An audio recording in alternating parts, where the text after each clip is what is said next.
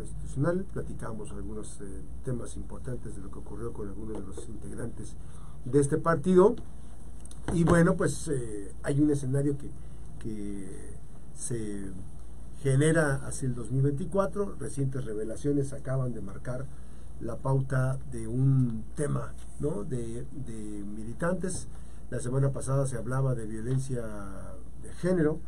Este, hoy vamos a, pues está hablando de, una renuncia. ¿Sabías tú de que había renunciado Margarita Moreno al, al PRI en abril del 2023? No, no sabía ni yo ni nadie en el partido, ni en el comité municipal del PRI. Están ahí el secretario general, el de elecciones, el secretario de organización, los de registro partidario. Nadie sabía absolutamente nada de una renuncia. En el comité estatal nunca hubo ningún ninguna oficio dando información o solicitando dar de baja del padrón del partido a Margarita Moreno, por lo cual este no solo nos extrañó, sino que estamos checando eh, si hay irregularidades en esto que se antoja de entrada eh, una salida falsa, una salida equivocada, como muchas otras, el grupo que asesora a Margarita la está llevando a una situación sumamente cuestionada. Este proceso obviamente que también este, marcaría un antes y un después en el tema del acontecimiento político, marcaría un antes y un después esto, este, porque finalmente pues esto demostraría que MC sí está considerando la posibilidad de que Margarita Moreno vaya como candidata a la presidencia municipal de la capital del estado. Sí, por supuesto, todo el mundo está entendiendo que se necesita no a, haber renunciado a un partido que lo apostuló para ser postulado en la siguiente elección por otro partido, un partido diferente. Entonces, aquí el tema está en que no solo no se presentó ningún oficio de renuncia, siguiendo el procedimiento debió haberse ratificado y debió haberse dado de baja de los padrones de nuestro partido y del INE el día de ayer checamos y está tanto en el padrón del INE está vigente, el padrón en el padrón del partido está vigente. Y lo que todo el mundo ha visto durante todo este tiempo ella ha estado en reuniones en el Consejo Político eh, Estatal, en la Comisión Política Permanente, en el Consejo Político Nacional, ha estado en reuniones con la dirigencia nacional de nuestro partido, estuvo en pláticas y se le dijo a ella que era la candidata para la reelección en, si mal no recuerdo, fue eh, por septiembre, una, unas cosas así. Y después en noviembre tuvimos otra reunión y duró una reunión muy, muy amplia, una hora, hora y media, donde se le dijo que se podían ganar las elecciones con ella y se le ratificaba la candidatura de nuestro partido a la reelección. O sea, que, a ver, entonces, para, para entender esa parte, eh, eh se, mm, ¿se consideró incluso la posibilidad de ir solos, o sea, no ir con la alianza con el PAN? Teníamos que valorar esa situación, aunque estábamos nosotros también en la situación de privilegiar la coalición con Acción Nacional. Habrá que decirlo con toda claridad. Había dos candidatos. O sea, entonces cuando dicen que nunca se le negó es por eso, por esa razón de que incluso, incluso ir solos o con el PRD, ¿no? Así es. Presidente, entonces, esto a mí me indica que entonces Margarita sí quiere ser mm, presidenta, volver a ser presidenta del Ayuntamiento de Colima, quiere reelegirse ahora por Movimiento Ciudadano. ¿Por qué en su momento rechazaría la reelección este, a través del yo solo puedo decir lo que ella nos comentó, que ella pensaba que podía perder las elecciones porque no veía la suficiente convicción de parte de Acción Nacional si no fuera el candidato de ellos y que no trabajaran en la coalición, junto con la coalición. Decía que tenía también algunas, eh, ya lo ha dicho públicamente, algunas eh, amenazas que ponían en riesgo a su familia. Comentó que en ese tiempo que ya no quería, después de haber aceptado ir a la reelección, que quería ir a otro cargo, que quería, pedía la senaduría número uno, que todavía en ese tiempo no había un acuerdo entre los partidos a nivel nacional para saber cómo iba a estar la participación de cada uno de ellos en la integración de las propuestas de candidatos al Senado. Entonces, no podíamos comprometernos a esa situación. Posteriormente se dio esa reunión que comento donde en una hora y media tuvimos y comentando con ella, diciéndole que pensara la reelección, que era lo que se había comprometido con ella nuestro partido. Y ella quería tener otra situación, eh, se le ofreció eh, ser candidata a la Cámara de Diputados, no quiso porque la única forma de ser candidata a la Cámara de Diputados federal era ir por mayoría y tener también como respaldo una situación de posición plurinominal. Se dijo que no se podía, porque eso cambiaría mucho las cuestiones del acuerdo entre el PRI, el PAN y el PRD a nivel nacional. no sé, entonces después nos extrañó que decía otra vez la, la presidencia municipal, después de que la, dos veces la negó. Entonces, esa situación siento yo, así lo estimo, muy mal asesorada por su equipo político, la han llevado a una serie de confrontaciones innecesarias. Siento que ha perdido mucho de su capital y ahora más cuando dicen que había renunciado al PRI el 13 de abril de, del 2023. Esa situación es ilógica en una persona que aspira a tener una representación muy importante en el estado de Colima. Ahora, ¿qué, ¿qué, va a pasar con el PRI hacia el 2024? ¿Qué va a pasar con el PAN? ¿Qué va a pasar con los aspirantes que va a respaldar? Eh, por ejemplo, en Villanueva ya está la maestra Gutiérrez, está perfilando a ser la candidata de este municipio. Pero ¿qué va a pasar con este capital político del primer distrito que era una gran expectativa de recuperar hacia el 2027 la gubernatura o estar en competencia de la gubernatura del estado? Eh, esto, esta salida de Margarita no representa un, este, golpe electoral eh, fuerte. Y dos, el caso específico de Acción Nacional, vemos que pues no termina de cuajar la candidatura del propio Río Rivera, este, aunque ya no tiene ninguna competencia por ahí, no sabemos si, si vaya a surgir alguna mujer, algún hombre que vaya a buscar la presidencia municipal en la capital del estado este, por parte del PRI o ya están resueltos a que sea Río Rivera? Mira, las condiciones y circunstancias nos llevan a pensar que Rul es el candidato que puede abanderar a la coalición. El PAN tiene que hacer su proceso interno y nosotros también.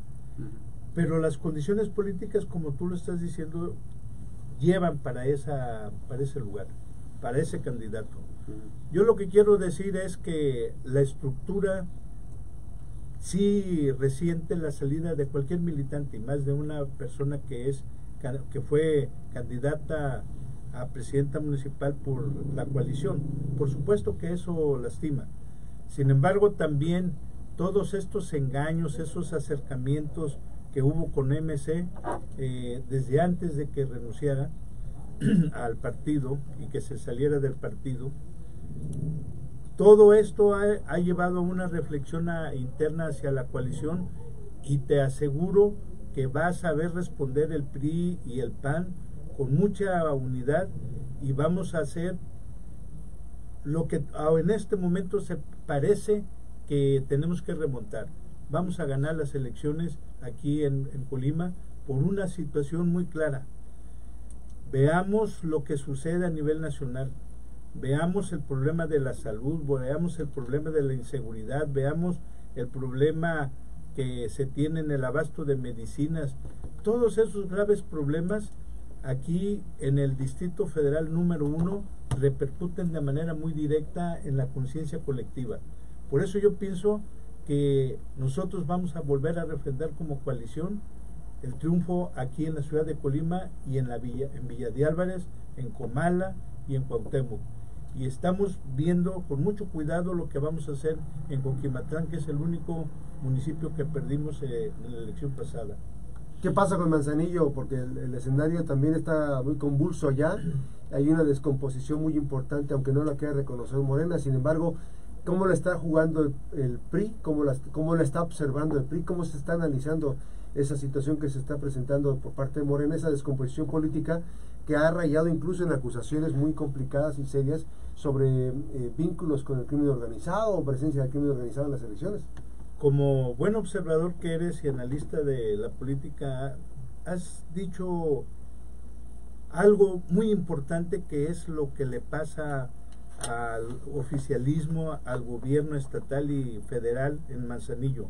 Un rechazo muy grande, una división, una confrontación eh, grave, pero también hay que recordar el tema de Tecumán. En Tecumán Igual. hay una situación muy grave de seguridad.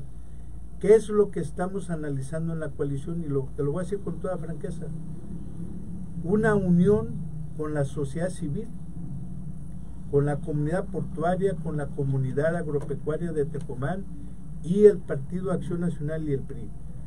Va a haber sorpresas muy importantes porque estamos haciendo un entramado político y unas candidaturas que la gente no se espera. No, no me digas que van a postular a Marta Cepeda del Toro para la presidencia municipal. ¿Podría ser? ¿Por qué no? ¿Por qué no? ¿Por qué no? O sea, incluso están considerando la posibilidad de que, de que sea ella. No hemos platicado con ella, habrá que decirlo. Pero sí está dentro del radar político eh, la presencia de esa, de esa descomposición política. En este momento nosotros traemos nuestro direccionamiento hacia la comunidad portuaria, hacia la sociedad civil okay. y a la sociedad agropecuaria, pero no estamos negados a platicar con nadie. Este, esto, esto implica, Rondo, en la, en la, construcción de una ruta de, de, pues, de, rentabilidad electoral, este, implica sentarse a construir un proyecto. Así es, eso hacemos todos los días, Max. Francis. Bueno, Marta dice que no se han sentado a dialogar con ella. Ella um, había mencionado que no iba como candidata de, que no iría como candidata del PRI, de la coalición. Eh, Todavía no está definido, o sea, no, no, no lo Para platicar de política no necesitas afiliarte a un partido, puedes platicar y llegar a acuerdos. O sea, pero la construcción de este proyecto podría ser desde la sociedad civil. Entonces, el PRI y el PAN dirían, vamos a, a dejar la candidatura de Manzanillo a un integrante de la sociedad civil, aun cuando, eh, digamos, no tenga un proyecto o se tendría que construir un proyecto político eh, ciudadano ¿En eso le entraría el PRI? Va a ser tanto el Distrito Federal 2 como la Senaduría 2, el cabildo importante que es el de Manzanillo y el de el de regresamos, Tecomán y Armería, van a ser muy ciudadanizados. Okay. O sea, nos acaba de decir ahorita en el corte el dirigente, el líder del Partido Revolución Institucional, Arnoldo Ochoa González, que no se descarta la posibilidad de nadie las candidaturas para el Distrito 02 para el Senado de la República de la segunda fórmula y para la presidencia municipal de Tecomán y de Manzanillo, eh, considerar a integrantes de la sociedad civil. Así Esa es la cosa. Pero incluso, incluido, no descartando la posibilidad de ofrecer o de platicar con Marta Cepeda del Toro, quien está buscando la manera. Que además hay que decirlo, este, en tiempos políticos eh, muy convulsos, en donde, bueno, pues este, ni en el pico ocurría situaciones de ese tipo de una descomposición política tan complicada, digamos, no, no, no recuerdo yo un escenario tan de, de, tanta descomposición política, de persecución desde el poder para tratar de acallar las voces disidentes. Así es. Aquí, por ejemplo, quiero hacer una, una reflexión. Se me hace muy difícil que estén presionando compañeros a mujeres, a jóvenes, a varones, y decirles o renuncias al PRI o te vas de tu trabajo. ¿Está ocurriendo eso en la capital del estado? En la capital del estado está pasando y se habla de violencia política. cuando la violencia la están sufriendo los compañeros y compañeras, esas que anduvieron hace las elecciones pasadas casa por casa pidiendo el voto para la candidata a presidenta municipal, hoy están siendo despedidos de su trabajo. Hay muchos casos ya. Hubo compañeras y compañeros que fueron a renunciar al partido llorando porque decía tenemos que vivir de algo, estamos trabajando en este momento y tenemos que renunciar. Nosotros lo entendimos, espero, honestamente espero, que esto sea parte de los segundos, una decisión de los segundos y que no tenga que ver con la presidenta municipal. Sería realmente muy decepcionante que estén cumpliendo instrucciones de la presidenta municipal, quien se queja de violencia cuando sus funcionarios están ejerciendo violencia en los derechos políticos de las personas, sus compañeros y compañeras que le ayudaron a recorrer las calles, que le ayudaron a pedir el voto para que fuera presidente municipal. ¿Se va, ¿Se va a denunciar? ¿Se va a poner una denuncia? Por supuesto que vamos a poner denuncias. Pues está este tema, esto apenas empieza, esto está ocurriendo. ¿Cuándo crees que salgan los candidatos del, del PRI-PAN a las eh, presidencias municipales y a las diputaciones locales? ¿Cuándo se estaría considerando esto? Yo pienso que podemos desahogar nuestros procesos internos en lo que resta de este mes. ¿No les agandalló, eh, por ejemplo, Morena que ya sacará algunos candidatos? No, porque no causó ninguna expectativa a sus candidatos. Son los que había dicho eh, la familia que gobierna que iban a ser. Ya lo sabíamos desde hace más de un año, acuérdate. Ya estaban perfilados. Estaban perfilados, incluso ya se perfiló a una persona para candidata a gobernador. Eso también, a ver, y ese, ese tema, anticipar tanto una... Estábamos sobre el año y medio de gobierno y ya salió una candidata a gobernador, a, candidata a gobernadora en 2027. Este, ¿Qué estamos ante qué escenario de que ya quieren que se acabe el partido? Digo, que se acabe el tiempo para renovar o qué? ¿Qué pasa en esos tiempos de la gubernatura cuando todavía no se Son las ansias de novillero, decían antes. Pero muy complicado que se anticipe tanto una sucesión. Por supuesto, yo creo que eso de jugar con los procesos internos de los partidos, de cualquier partido, con tanta antelación, pues no significa más que imposición. ¿Qué, qué mensaje te da que la gobernadora vaya tan tranquilamente y tan campantemente a un acto de la candidata a la presidencia de la República? Este, ¿Es legal? ¿Qué otra? Eh, ocurre con el caso de Brian eh, eh, como fiscal, que aparezca en un, este, un acto electoral de, su, de un partido, este, cuando un fiscal pues tiene otro tipo de responsabilidades. ¿Habla bien de estas instituciones? A ver, Max, una cosa son los derechos políticos que tenemos todos de profesar una militancia, una ideología. Y otra cosa es la prudencia política y las formas. ¿Eso quiere decir que no es prudente el fiscal, es imprudente el fiscal al, participar abierta, tan abiertamente y para sacarse una foto? Me quedo con la con la forma y la, la descripción que hace Romualdo anteriormente en estos micrófonos y me parece muy correcta. Un fiscal tiene una gran cantidad de situaciones tan complejas y más ahora con los estados de violencia que hay en Colima y en todo el país, que debería de pensar en eso y no en los procesos políticos de su partido, a la cual tiene derecho a participar. Entonces, ahora, en el caso específico, ya que hablas ahorita del tema de violencia, este, ¿no les da temor al PRI y al PAN este, que Colima esté considerado uno de los estados de la República donde pues, eh, los malosos puedan participar en las elecciones, ya sea de alguna u otra forma? Yo creo que si hay ese riesgo, no solo en este, desde este momento, desde hace rato ya ha habido una serie de situaciones y que tenemos que hablar esto, todos los partidos, eh, incluso Morena con el, con el propio gobierno estatal y con los gobiernos municipales para que los protocolos de seguridad se puedan activar aquí en el partido, aquí en el, estado. Nada más lamentable que Colima pueda llegar a situaciones como hay en otros estados de la República. O sea, en materia de seguridad. Se corre el riesgo de que sí, efectivamente, desde las partes oscuras del crimen, puedan tomar decisión e- electoral? Por supuesto que sí hay riesgos aquí en Colima y que lo debemos de evitar todos. Este asunto creo que lo debemos de tratar con mucha madurez y no politizarlo para que quitemos ese riesgo y podamos tener unas elecciones tranquilas en El- el, estado de Colima. ¿El gobierno de la gobernadora Indira Vizcaíno está en condiciones o les ha mandado mensajes o hasta el momento no hay mensajes respecto a ese tipo de reuniones? Creo que sí hay algunas eh, opiniones importantes eh, del gobierno del estado que coinciden con estos criterios que estoy expresando.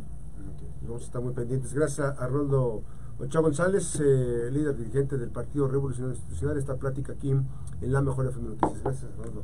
Muchas gracias Max por este espacio y a tus órdenes. Gracias, gracias Francis, Gracias. muy buenos días. Gracias. Buenos días. Vamos a ir a una breve pausa y regresamos dos de la tarde. Se quedan con la programación de La Mejor FM. Soy Max Cortés, que la pase bien, está usted veraz y fuertemente informado. Regresamos dos de la tarde.